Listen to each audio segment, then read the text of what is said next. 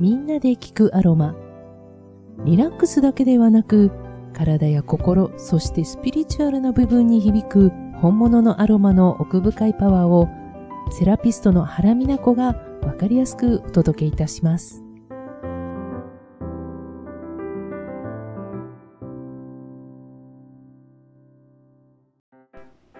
皆さんおはようございます。朝晩はやはりあの、だいぶ涼しくなって、あの、肌寒く感じることが増えてきました。ただ、日中はかなりあの、気温が上がって、気温のアップダウンで結構体力を消耗されて、風邪をひいたりとかする方が増えているようです。体調管理にはお気をつけください。これだけ涼しくなってきますとですね、夏はあまりに暑くてエアコンの効いた涼しい部屋にこもってた方も、まあそろそろちょっと外に出かけたいな、外出したいなと思う時期でもあります。また、運動などもね、今の時期やはり始めるのにいい時期なんではないんでしょうかね。ウォーキングであったりとか、あとはまあランニングであったりとか、まあ、皆さんそれぞれ興味がある運動って運動って聞くといろいろイメージするものは多いかと思いますけど、まず、まあ、家の外から出るっていうことだけでも運動に手になりますものね。先日ですね、運動のトレーナー、インストラクターをやってる方といろいろお話をしていまして、ね、運動するときにあの実はメディカルアロマを上手に使われるとすごくその運動ですとかワークアウトのサポートになるんですよというお話をしたらすごくびっくりされましてなので今回運動に使えるメディカルアロマというテーマでお話をしてみたいと思います。で、えっ、ー、と運動する時って当然またあの筋肉とか関節とか腱そちらを使っていくわけなんですけれどもあのどうしても座りっぱなしのお仕事をされている方であったりとか、まあ、仕事でなくても、まあ、エアコン付けの夏を過ごしてて、家からほとんど出ることがなくて、実際に万歩計、スマホとかについてるあの万歩計見ると、今日はなんか1000本も行かなかったっていうようなことをよく聞くんですね。で、そういう方も、ぜひ、そういう方も、そうするとその筋肉とか関節とか腱とか凝り固まってしまっていて、まあ、その、その状態でいきなり、えいやってこう力技でですね、運動ってなってしまうと、やはりどうしてもですね、体の方は言うことを聞かずにそのトラブル、あの、痛めたりとか、非常に多いんですね。ですので、そういう時をちょっと想定して、あの、運動前の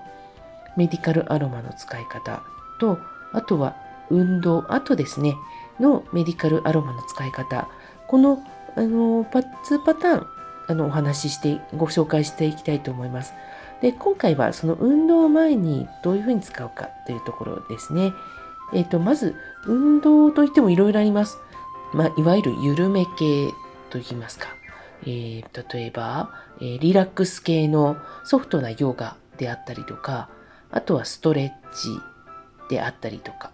まあ、運動が私もね、えっ、ー、と、実は運動とかって実は苦手意識がとても強くて、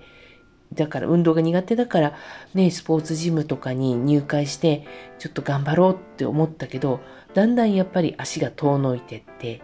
だんだんこう、なんて言うんでしょうかね、えっ、ー、と、会費がただただ引き落とされて、えー、なんか、まるでスポーツジムに寄付してるみたいな状態になっちゃって、で、それで、あ、なんかこれ違うかもと思って大会、しばらくしてから大会するっていうことを、まあ何度となく繰り返してるまあ、そういう方も結構多いんじゃないかなと思うんですね。だけどやはり何かはしなきゃいけないっていうふうに思っている時ってままずそうすると緩め系といいますか普段すごくやはり肩こりがひどかったりとか首こりがひどかったりとかあとはなんか腰が痛いだのあとはねあの足が重だるいだのまあ、そういう時もちろんマッサージ、私のようなサロンのリラクゼーションサロンですとか、あのエステなどでマッサージを受けていただくのももちろんいいんですけれども、やはりあの、ね、マッサージ、ね、いつも来れるわけじゃないわけですね。毎日聞かれるわけでもないし、そういうことを考えると、やはり自分で少しセルフケアといいますか、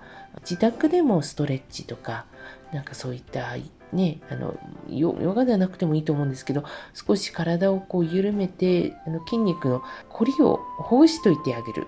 ということは必要になってくるんじゃないかなと思うんですね。まあ、おそらくコロナ禍で皆さん同じようなことを感じて、こうあの YouTube などで皆さんそういったものを見て結構みんなで情報交換してやったしていたと思うんですけれども、でそういう時にですねあの、もちろんやっていただく前に、実はメディカルアロマを使うと、よりなんか体に負担がかかりにくくなる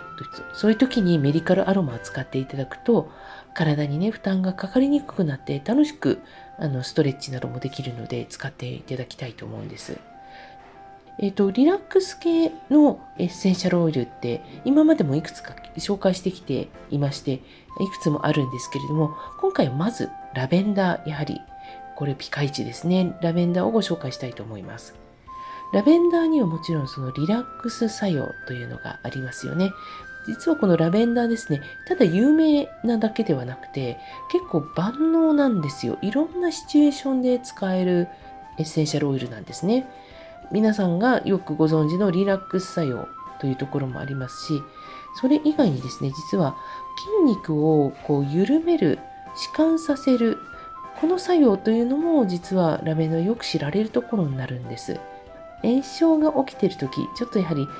筋肉が固まってる時とかちょっと肩こりっていうのもある意味炎症ですよねそういう時に炎症を鎮める作用というのも実はラベンダーにはあの含まれておりますのであの、まあ、困ったらラベンダーっていうふうに皆さんあんまりアロマ詳しくあの詳しくそんな勉強する余裕はないよと思ってもあのラベンダーがあればなんとかなるっていうふうに思っておくと良いですね。ラベンダーはただ香りが苦手っていう方も残念ながらいらっしゃいます。ラベンダーが体にどういう作用、また心にどういう作用をしてくれるかっていうことを学べば学ぶほど、もう本当はラベンダーすげえ、もうリスペクト神みたいな感じになるんですけど、でも実際にはちょっとやはり、とは言っても知って頭の中ではいいって分かっててもやっぱり受け付けないっていうことは十分ありますよね。まあ、そういう時にじゃ使うオイルというのをですね、運動前に緩めるオイルとして、えー、使っていただきたいのはウッド系のオイルになります。ウッド系も実はいくつかパターンがありますね。いくつか種類があります。で、その中でもウッド系でもちょっと重い、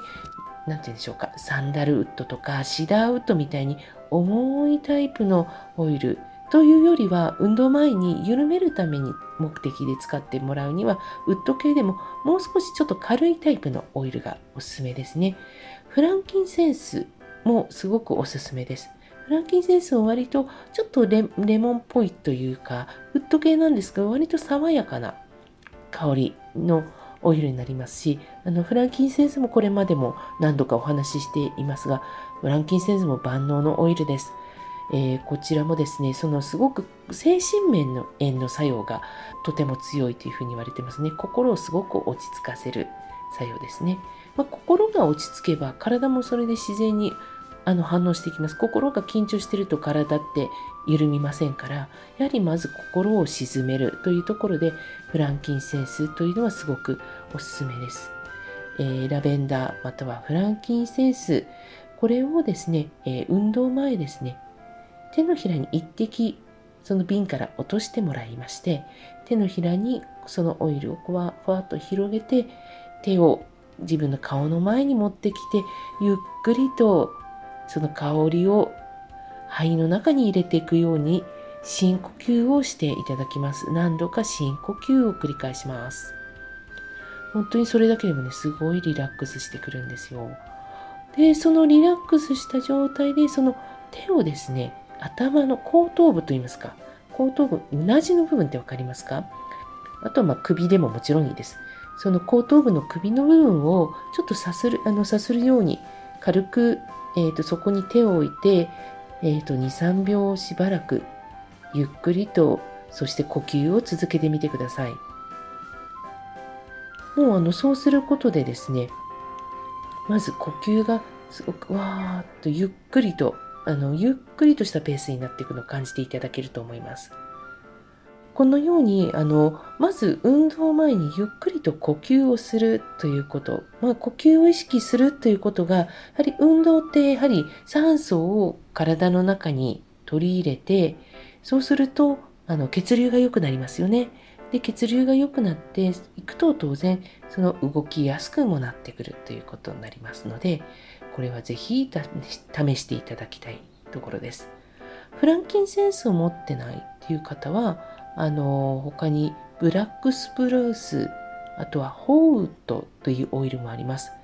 まあ、この3つとも、まあ、すごいメジャーなオイルっていうわけではないかもしれませんけれどもこの3つのうちどれか持っておくとやはりその緩めるという目的を達成するにもすごくいいオイルですしあとはその何て言うんでしょう心の平穏っていうんですかねなんか日常のガチャガチャした空間からあちょっと心を整えて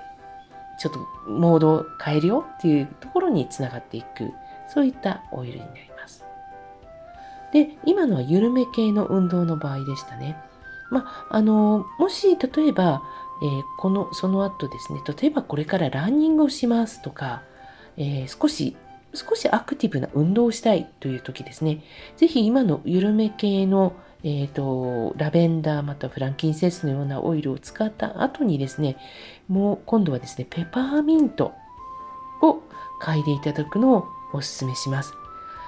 ペパーミントというのは血血行を促進したり血圧を上昇させる作用があるというふうにアロマの時点では書かれています。ですのでな私の使ってみたイメージとしてはこう肺が開くっていうんですかねあの一気になんかね呼吸がしやすくなる感じになります。鼻づまりしやすい方なんかはやはりこのミントの香り嗅ぐとあ鼻がすっきりしたという感じになりますので、要は呼吸をしやすくなるということになりますね。で、運動をするにはもちろん呼吸っていうことがとても大切ですので、あのまあ、息を吸って吐くということが大切になります。そこをサポートしてくれるということになるので、運動のパフォーマンスが上がるということになるんですね。ペパーミントの使い方ですが、あのこれは、まあ、ちょっと刺激がね、ミントってこれも結構好き嫌いがある方が多いオイルでもあります。ペパーミントはちょっと刺激が強いオイルですので、瓶の蓋を開けていただいて、それをその瓶のあの入り口から嗅いでいただくだけでも十分だと思います。または、もうがっつりちょっとこれから走って頑張りたいっていうような時は、一滴手のひら垂らしていただいて、先ほどと同じように手のひらに広げて、その香りを十分ゆっくり深呼吸して肺の中に入れるそういうイメージで呼吸していただくと良いかと思います。来週はでは運動した後の、えー、おすすめのエッセンシャルオイルをご紹介したいと思います。